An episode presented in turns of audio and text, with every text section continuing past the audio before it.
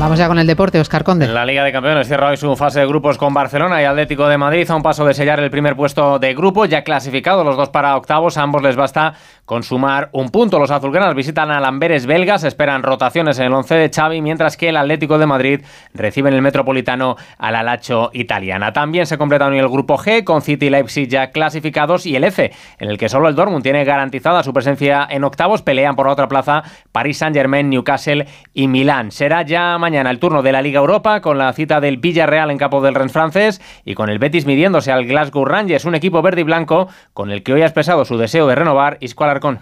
Va por buen camino, eh, mi deseo es, continuar aquí, soy feliz y, bueno, yo creo que, que hay que dejar un poco aparte eso en este momento. Tenemos un partido muy importante mañana y solo quiero estar centrado en eso. Además, la FIFA voy a conocer los nombres de los tres finalistas a mejor entrenador del año de fútbol masculino. Se trata de Pep Guardiola, Simona Inzaghi y Spalletti. Entre los tres candidatos al premio en fútbol femenino aparece el español Jonathan Giraldez, técnico de un Barcelona que hoy visita al Rosengar sueco en la Champions femenina. Y en baloncesto tenemos hoy también partido adelantado de la Liga CB entre Barcelona y, entre Barcelona y Manresa. Actualizamos toda la información en una hora a las 5, las 4 en Canarias.